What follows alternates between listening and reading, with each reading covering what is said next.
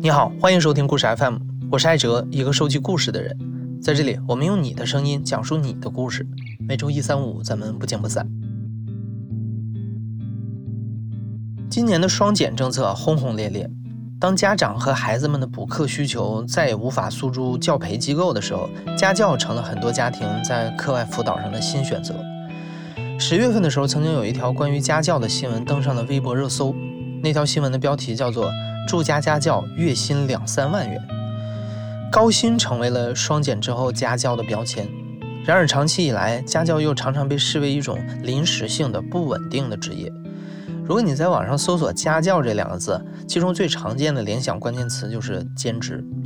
而今天故事的讲述者小韵却是一位全职家教，从二十岁到三十岁，从一个大学生到一个孩子的妈妈，小韵的职业生涯和家教紧密相连。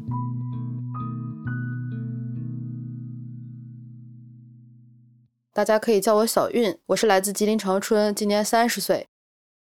如果算是正经八本的第一份家教工作呢，其实是在寒暑假的时候呢，是去给他就是小学生，然后给他带这种班课。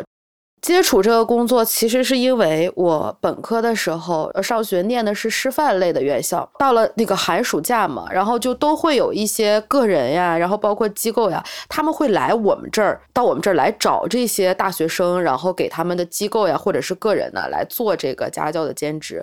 然后我这种性格呢，就是比较外向，我说话声音很大，就那种天生大嗓门儿，所以基本上对于这种教小学生，你知道这就是必备的，你就一定得会喊。然后还有那种就是总是喜欢调节气氛的这种啊，教小学生就他就很喜欢这种。这个当时他招工嘛，就跟我说：“哎呀，其实我们这个课时费比你们那个在长春市内做好多了，我们这个肯定多给，但是就折腾点儿，但是我们有车接送呀，对吧？嗯，你就来吧，啊。”然后我想那就来呗，我就这么被招走了。结果他第一天来接我们上课的时候，真的是车接车送。当我看到那个车的时候，我两行泪已经落在脸上了。那个车就是那个五菱宏光小面包，我们那个五菱宏光上坐了将近二十个人，拉我们跟拉猪一样，你知道吗？就是那种挤吧，往里挤。当时我是最后一个上去的，你知道吗？没有地方坐。有一个学姐，也是我们东北人嘛，你知道吧？特别豪爽，她说话，她说：“来，妹儿，坐我腿上。”我就坐那学姐腿，我还不敢坐实，就半蹲半坐那种状态。大概五十分钟左右，不到一个小时，大冬天雪地，到了那个地方。它是一个县城，这个小县城还无数次的出现在赵本山老师的那个小品作品里面，我就不说是哪个小县城了，就是离宇宙的尽头也比较近。我们上课的那个地方，它是在这个小县城的类似于县中央，他把我们拉那儿，我看门脸还不错，我心里犯嘀咕，我说门脸还行，瞅着应该不至于太差。我进去那个门脸以后啊，我就在想，我说长春新东方旗舰店已经开到那种金碧辉煌的状态了。我我想象不到，就是大概离这儿不到一个小时的车程，竟然还有这样的地方。所有小朋友上课的地方是这个大的门脸儿紧后面的一个棚子，就是一个杂物棚。这个棚子因为没有供暖设备，它平房，它就在中间点了个炉子，呛的咔咔的那种感觉。哎呦，小朋友们冻的呀，然后还要烧炉子。你知道，我们作为一个啊那个不经世事的大学生，不仅要讲课，顾及那些小朋友的感受，还要给他勾炉子，怕炉子灭呀。然后小朋友在感冒啥的，你说也不好是吧？我们上上课，然后看看炉子，就这样瞄一下，哎，炉子怎么样了？拿炉钩子 勾一下，啊，就这么一个环境。因为即便是在十年前左右的话，长春已经开始有国际学校了啊，有很多外籍子女过来入读的时候，竟然离着不远的这个县城，竟然是这种点着炉子，小朋友呛的那个一直在咳的状态，然后冷啊，只能穿着羽绒服，然后再读书。我觉得这种教育资源的不均衡，在那个时候我开始隐隐约约的就明白了。其实这份工作吧，我为什么到现在为止，我对他印象还是很深的。就是这些孩子们，就是虽然他们的这个教育环境真的是很恶劣，可是这些孩子们的状态就是他们很珍惜，小眼睛都是那种一直在盯着你。小学英语嘛，教一些字母啊、音标呀，最基本的啊，Hello，How are you？类似于这种的，然后这些小孩儿。都是那种他们很用力的在学。这里面其中有一件事情我印象非常深刻，就是其中有一个小女孩的妈妈，有一天呢在早上送她来上课的时候。然后她说：“我想找一下英语老师。”然后我就去了。她说：“英语老师你好，我是这个谁谁谁的妈妈。我女儿跟我讲说她可喜欢你了，她也很喜欢学英语。她说我呢是初中毕业，然后现在在厂子里做活儿。”然后他说，我也很想学习一下。他说呢，我又交了第二份钱，能不能允许我交了钱也坐在我女儿旁边听啊？我说这个完全没有问题的。然后他就一直陪着他女儿在认真的学习字母啊、音标啊，包括课本上这些最基本的单词该怎么读，真的很打动我。第一次就是让我觉得，就是你当老师这个职业嘛。到底是一个什么样的？就模模糊糊的，我开始有点明白了。然后在这个课程结束的时候呢，寒假的话就临近过年了，这些小朋友们自发的呢，就所有人给我写了一封短信。其中呢，这个就是他妈妈一直在陪他来听课的这个小朋友，我打开他的纸条，他第一句话就写的：“老师，马上就要新年了，先祝你新年快乐。老师，我真的很爱你。”第一份家教做得很辛苦，小韵早出晚归，吃饭总靠方便面解决，一个寒假也才赚了两千块钱。但苦中也有乐，那个冬天，她被孩子们和家长们的真诚和善良所温暖着。这份工作让她意识到，教育或许没有那么多大道理，就是用真心换真心。后来，小韵在大学期间又做了很多份的家教兼职，但那时候的她并没有打算在毕业以后也从事家教的工作。毕业之后，小云在北京找到了一份小学老师的工作。然而，就在正式签约之前，一位富二代同学的电话改变了他的主意。我当时是这样，有一个私立的小学准备要签约了啊，我有一个同学给我打来电话，他说：“你在北京吗？”然后我说：“在啊，怎么了？”他说：“那这么的，我跟你说个事儿，你你接个电话。他的弟弟就是他刚从公立。”学校转到国际学校，所以在语言上他就遇到了很大的障碍。他妈妈觉得说，如果你要在国际学校的话，你需要的是那种日常的这种不断的去熏陶，然后，所以他妈妈打算给他找就这种咱们所谓的现在的这种住家教师了。他妈妈当时真的找了很多老师，但是他都不满意。为什么？因为他需要住家的话，他需要对这个人他得知根知底。毕竟是这种条件极其优越的家庭，他不会允许就是一个说我随随便便找个老师，随随便便就住到我们家里来了。因为我们俩中学的时候关系非常好，中学生比较单纯嘛，我这个有 QQ 空间免费代码，我给你点儿，这我俩就成为好朋友了。所以这个时候他找到我的时候呢，他找到我的第一反应，他说：“嗯，我妈妈就也很认可你嘛，因为咱们都认识，所以就很希望你能来帮助我弟弟。”当时听他的语气，我觉得就是说他是真的有难处，他是想求我帮忙的那种语气。东北人就这一点，我觉得就刻在我们 DNA 里，拉不下面儿。就这事儿我不想做，我也觉得不行。朋友开口了，OK，干了这杯酒，咱们必须帮忙。就这种性格，你知道吗？这有的时候把东北人都害惨了，你知道吗？然后第二点觉得哇，我觉得我马上就要太可怕了，马上就要住到宫殿里去了，我要住皇宫了。也有虚荣心在，那时候还小，你只会看到表面。我也想住大房子，我也想看看呃劳斯莱斯和那个呃五菱宏光有啥区别，抱着两种心态，嗯，就同意了。他妈妈做事儿特别麻利的一个女人，他妈妈直接给我打电话了，她说我明天让那个我们司机去接你，然后咱们就直接到北京的那个家里来就 OK 了。他当时跟我谈的时候，他妈妈说：“虽然你是一个住家教师，但是他们家不是有很多公司嘛？”他说：“我会把你的所有的保险和那个五险一金都挂靠在公司里面，所以你什么都有。”而且呢，他妈妈当时谈的很明白，他说：“呃，你陪到我儿子到初中的时候呢，他就要出国了，所以就不需要你了。那这个时候怎么办呢？”他说：“呢，你就来继续来陪着我女儿。他呢，其实也没有什么需要陪的。他说，你就是陪他每天逛逛街、聊聊天儿，让我女儿开心一点。然后呢，仍然会给你开工资，仍然挂靠在我们家公司。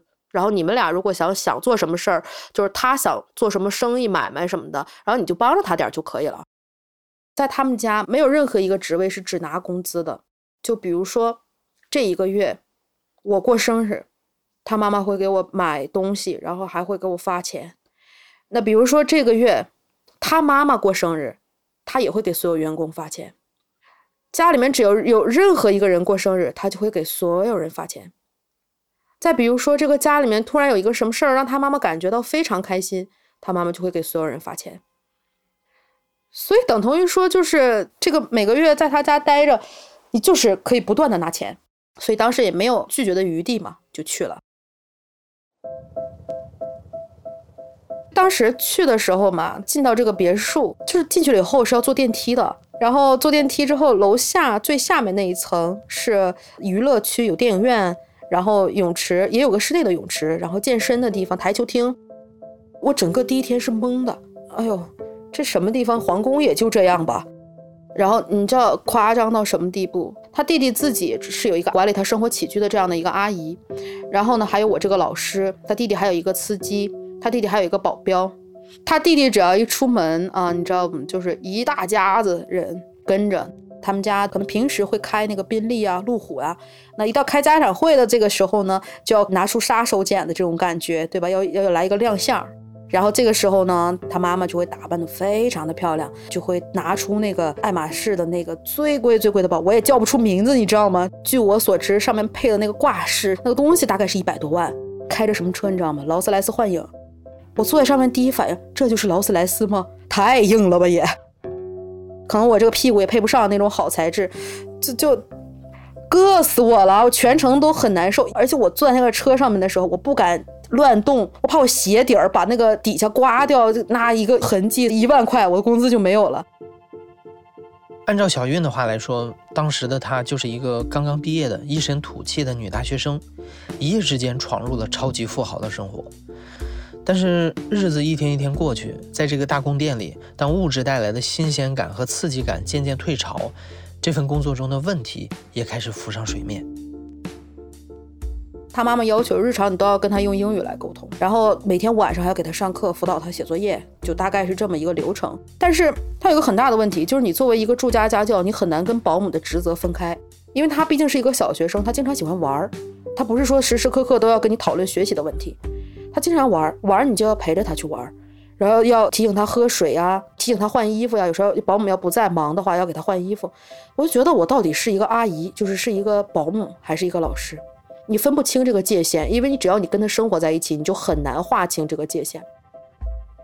他妈妈要求是这样的：你作为一个老师，你得去送他上学，然后还要去接他放学。一大早上把我叫起来，我跟他一起坐一段车，坐一段车之后他下车，然后我陪着他下车，就在门口站两分钟，然后把他书包弄好，然后他进去了，然后我就再回家。然后晚上也是这样的。到今天我再来分析这个事情的时候呢，我仍然觉得这是一个东北人的面子问题。你看到了吧？这个是我儿子，他不仅有保姆，那保姆也要也要跟着吗？还有一个家庭教师啊，其实这是一个在国际学校可能是他们的一个地位的彰显。那个孩子上学的时候，我是要在别墅里待着的。那个别墅呢，他在那个机场旁边。我要到北京市区，我打车要一百一十块钱。就算是我要是去市区了，我再回来了，他已经放学了，我又来不及去接他，所以我就根本没有时间。就是出去，我每天只能困在那个别墅里面，只能和那些厨师、管家、保洁、保姆、司机聊天儿，可是又没啥可聊的。他们岁数都四十多岁，我才二十二三岁，我不知跟他们聊啥，很空虚，很我那时候很抑郁，就是有一点低落的感觉。而且这里面呢，因为那个阿姨呢，就是她的这个保姆，当时绝对是害怕什么呢？害怕我把她的位置取代了。就这孩子跟我关系逐渐好了，他会有这种想法，所以他经常在背后告状。可是我当时作为一个比较年轻的女孩来讲，我完全没有这样的想法，我不懂这些。我后面就有一点每天都很低落过的。所有的那些员工，包括他的管家，他看出我的态度嘛，因为后期我的话就每天都很低落，就好像积极性并不高这个样子。然后他们家管家有一天跟我讲，他说：“老师呀，你知道这个房子有多少钱吗？”他说：“这个房子前几年买的时候就要两个亿，这个房子可是这个小区的楼王。”他说：“你知道，你每天晚上你出去散步的时候，你去跑步的时候，你看到你周围那跑步的人为什么都戴口罩？你知道吗？”他说：“因为他们都是明星。”啊，他就跟我讲这些话，你知道，他觉得这个能够触动我，让我对我的这个地位有一种危机感。我频繁的听到这些话，都是这些周围的人在告诉我，就是你一定要珍惜啊！你这个位置，你知道你在什么地方吗？多贵的地方？你以为你是谁？然后甚至当时有一个保洁阿姨，她当时直接说了一句话，她说：“你真是太好命了啊！”我说：“我好命吗？我从小生活在一个家庭暴力的家庭里。”我说：“你怎么看出我好命的？”她说：“你居然认识这样的同学。”对小韵来说，这份工作不是天上掉下来的馅饼，而是个华丽的笼子。看似体面的物质生活和收入，实际上却把她困住了。在这个笼子里，困惑和失望与日俱增。事实上，在笼子里被困住的可能不只是他。对富人家的孩子来说，他们想要得到什么似乎都太容易了。所以，一旦遇到不顺心的事儿，他们可能就会变成笼子里的野兽。他们家的基因真的不得不说，真太好了。个子又高，长得又都很漂亮，然后又都非常聪明，但是不知道这是不是所有的这种非常有钱的家庭里面的一个所面临的共同问题。就这个孩子真的是被宠坏了，他是那种说一不二的这种孩子。那有一天呢，啊，我在陪他玩的时候，可能我说什么话他不高兴了，我都记不得我说什么话了，啊，他不高兴了。那个孩子比较高壮，他直接上来就踢了我一脚，而且是在我肚子上。我当时就是因为踢的太疼了，我当时就哭了，我好生气啊！你知道我当时好生气啊！他爸爸通常是不露面的，他爸爸非常忙。当然，他爸爸来了，来找到我了，就说他儿子把我踢了这个事情，他觉得很抱歉，然后就没再多说。第二天的时候呢，他就让管家给了我一个手机，当时应该是出到了 iPhone 六 Plus，他就把这个 iPhone 六 Plus 就给了我了，就觉得这个事儿就完事儿了，就没有再后续了。后面这个事情呢，就在我心里面的话，就是过不去了。我觉得我怎么想，我都没有办法再去面对这个孩子了，这个不是我想要的。无论我对你是一个什么样的角色，那既然我是做老师这个职业的话，你就应该给予老师最基本的尊重。所以当时呢，后来我就毅然决然的走掉了。在这样的一个家庭当中，你所有的他对你的不尊重，所有你所受的委屈，以及所有他犯下的错误，他都可以用金钱去弥补你的时候，那你的尊严就开始变得特别的没有价值。如果单纯只是这个孩子的话，我觉得不会这样，就是因为太多人在参与这个孩子的成长，太多不相干的人。他是一个本质上非常好的一个小朋友，他平时跟我关系非常好，很喜欢和我玩。我走的时候他还很伤心呢。但是这件事情真的让我觉得真的要到此为止了。当我提出要从这个家走的时候，然后这个姐姐当时呢给我发了很长的微信。到今天为止，仍然有一句话我印象非常深刻。我认为，只有真正的朋友，他真正的从你的这个角度去体谅你的时候，他才会说出那句话。他说：“既然不开心，那就走吧。”他说：“我支持你。人总是要为追求自己开心而活着的。”我当时真的好感动。就是我觉得，无论我们的家庭背景有多么的悬殊，无论这件事情我走了是对还是错，他真的是在那一刻。他切身实地的去是去为我考虑的，而不是为他弟弟，为他这个家。教育就好像是一个天平，一端是家长和孩子，另一端就是老师。这一次天平显然失衡了。小韵觉得巨大的阶级差距带来的震撼实在是太大，以至于让她一时忽略了教育工作的本质。她开始渐渐意识到，在所谓的高薪家教工作里。收获和代价是成正比的。当这个代价是牺牲快乐和自由的时候，收获也就不值得被羡慕了。八个月的住家家教工作结束之后，小韵从北京回到了长春。有了上一份给国际学校孩子做家教的经验，她在长春当地一所公立学校的国际部找到一份老师的工作。国际部的氛围活泼且开放。老师们的自由意志可以在教学中得到充分发挥，小韵和学生们的关系也很融洽。她在这份工作里获得了很多的快乐和满足感。但是两年之后，小韵因为怀孕产生了一系列的妊娠反应，她不得不再次辞去工作，开始了全职养胎、生产、带娃的生活。当了妈妈以后，小韵的生活发生了翻天覆地的变化，喂奶、换尿不湿、做家务，塞满了她的每一天。陪伴孩子成长的生活固然很充实，但似乎又少了点什么。于是，在孩子七八个月大的时候，他去参加了研究生考试，并且顺利考上了。这个契机其实就是在读研的时候，我当时研二，然后我有个学姐，她一直都在这个机构里面做这种兼职教师，她是带班课的这种兼职教师。因为这个机构离我们学校很近。她当时呢，她毕业了，她迁去沈阳一个高中了，她就说这个班没有人带了。我当时学姐呢，那晚上她回来以后，她就找我了。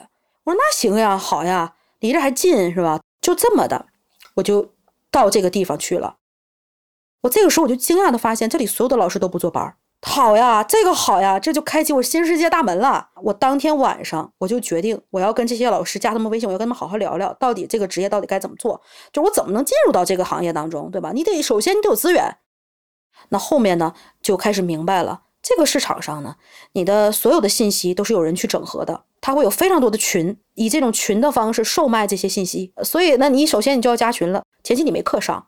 你必须不断的用你自己去找课这种方式，让更多的人认识你。开始接课的时候，你知道我们家在长春市最南边有个北湖的课。北湖是啥地方？长春市最北边我们长春出租车起步价八块钱，从我家打到那个地方，你说多少钱？七十块钱，就是超远的一个地方，他只给我三百五十块钱，我来回坐地铁得三个小时。那你也得去上呀？为啥？你就是为了打开这个生源呢？我这份工作我怎么讲啊？就是不能吃苦的人，你做不了。一个半小时的课，就是要不停的说一个半小时的班课。我在每年高考之前的话，我一天要上七节，就是每天纯说要说十个半小时，这压力非常大。然后这样的课，我大概要上四五个月，就连续不断的上，就整个人你是崩溃的。然后中间因为要辗转不同的地方吃饭，有的时候就在出租车上就解决。做家教虽然很累。但因为收入还不错，而且最关键的是自由度很高，充分满足了小韵想要找一份自由职业的想法。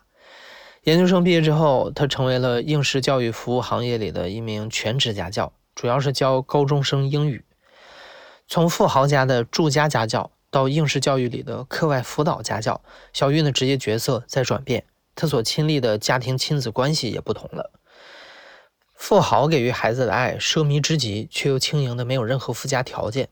他们的孩子往往免受高考之苦，亲子之爱与成绩无关。可对于那些以奔赴高考为目标的家庭来说，在升学压力面前，爱是有条件的。去爱、被爱变得别扭而又复杂。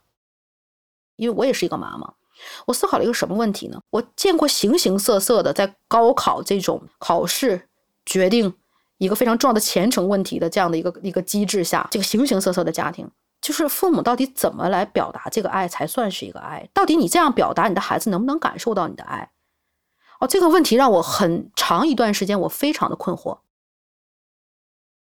有这么一个家庭，这个小孩就是他的基因完全是上海基因，他父母也都是，但是他却是一个土生土长的东北人，这是为啥呢？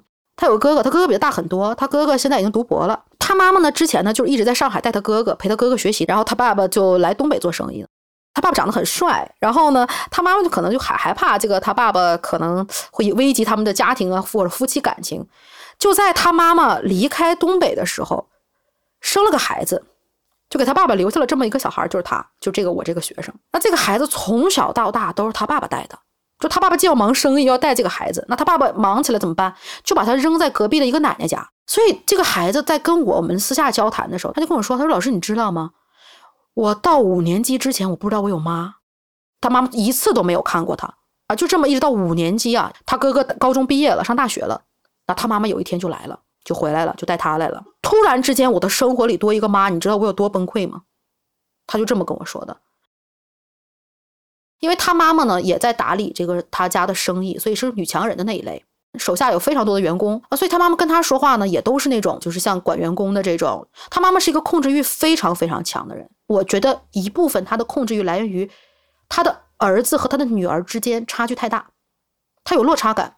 为什么？因为他儿子非常优秀，但他女儿却是一个非常普通的小孩，可以说都没有学习的天赋。一个班里头中下等，大家都甚至都记不住他的名字，这样的一个小孩，长得也非常普通。那时候他又即将进入青春期，他们亲子关系是非常恶劣的。在长期这种打压之下，这个女孩最后，这个女孩已经放弃抵抗了。就是那种，她妈妈可以在她面前说：“你长得这么丑，你就不要再穿那种衣服了。”她就可以当玩笑来听。你知道，他那个时候已经到高二了，他长痘痘嘛，他还有头皮屑啊，因为那个时候很正常的青春期嘛，你那个油脂分泌比较过剩。但是他妈妈会认为什么呢？一是因为他太胖，他才会这么多的油脂分泌。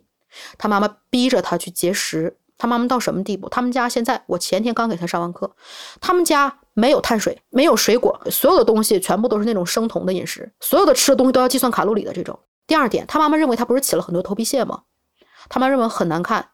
那治的话呢？大夫又说呢，说这个治的话头比较厚，不好抹药，但是就是反正麻烦一点。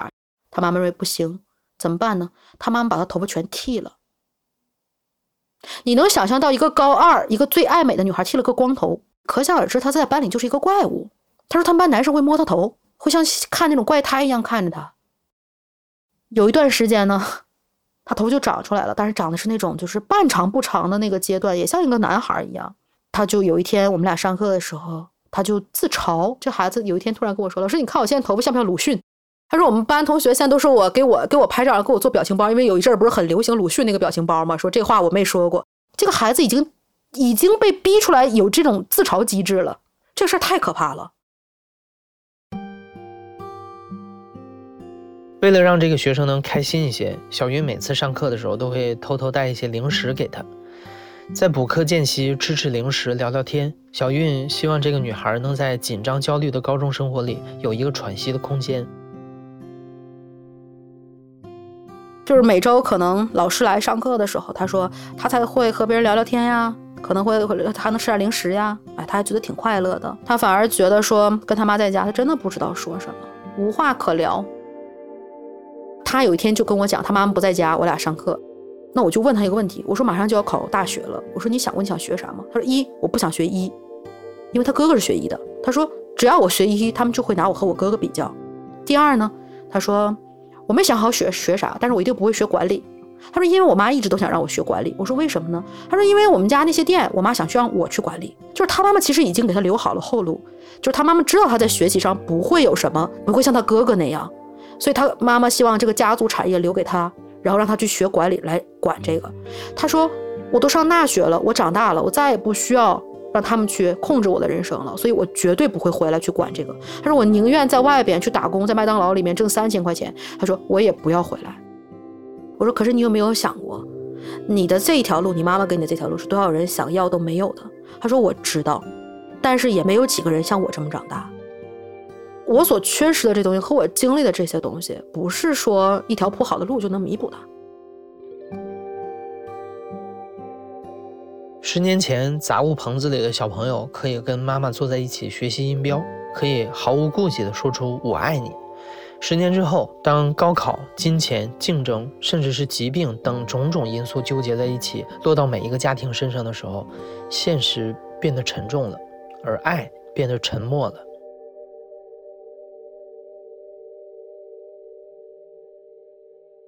就是有这么一个小孩儿，他呢是我的另外的一个就是认识的一个数学老师介绍给我的。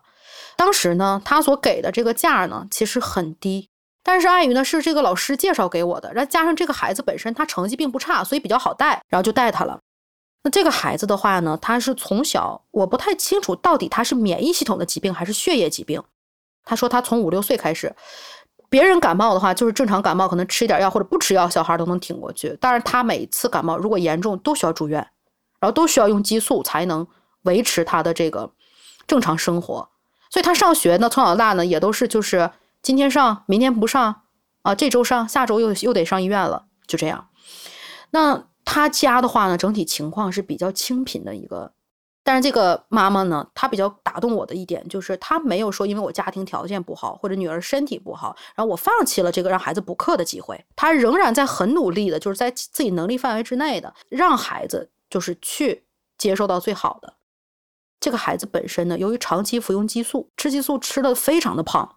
那种胖不是正常的胖，就是你感觉非常的肿，他会有一种自卑心理，我是能感觉到的。这个孩子经常会情绪崩溃。你比如说，就是一道题做不上，在别的孩子眼里这不算啥，但是这个孩子他就会突然嚎啕大哭，就是那种控制不住自己的在哭。我第一次遇到这个事儿的时候，我不会处理的，我没见过孩子突然这么哭，我就会觉得是不是我做错什么了。那这个时候呢，他妈妈呢，就是会沉默，漫长的沉默，然后等他哭好了，他妈妈就说。老师，你继续上课吧。就他妈妈也不会跟他说什么。他妈妈的沉默呢，就让我觉得说这种事情应该是经常发生。啊，这种沉默就让我觉得很沉重。然后另外一方面，我又觉得呢，这里面也是一种爱。他其实课时费现在来讲的话，几乎是在我所有的课程里面课时费是最低的，而且离我家巨远，刨出去我打车的钱和吃饭的钱，我基本上不剩什么钱。但我为什么始终没有放掉他？因为我觉得，就是这个孩子一定会在某一个时刻，他会觉得不公平。为什么我从小就有病？为什么我父母也没有人家父母有钱？我为什么这么胖？为什么没有人家漂亮？我就希望，就我在这儿，他会觉得，即便我不好。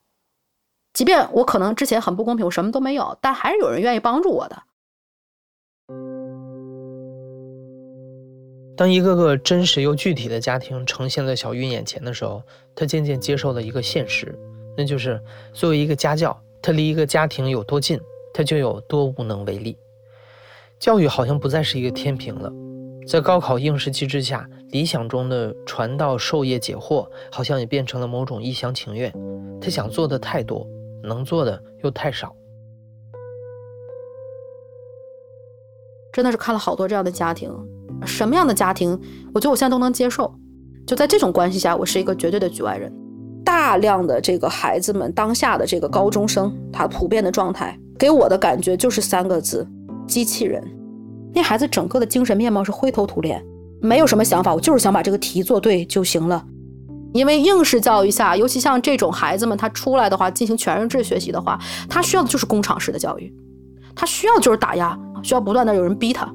但同时呢，也恰恰是因为我在这个大工厂里面，我身处在这个工厂里面，我太知道这个工厂里面每一个零部件都是有多么的痛苦。所以这一份痛苦，当你亲身的作为一个参与者，你去体会到的时候，哪有一个母亲忍心把这种痛苦强加给自己孩子呢？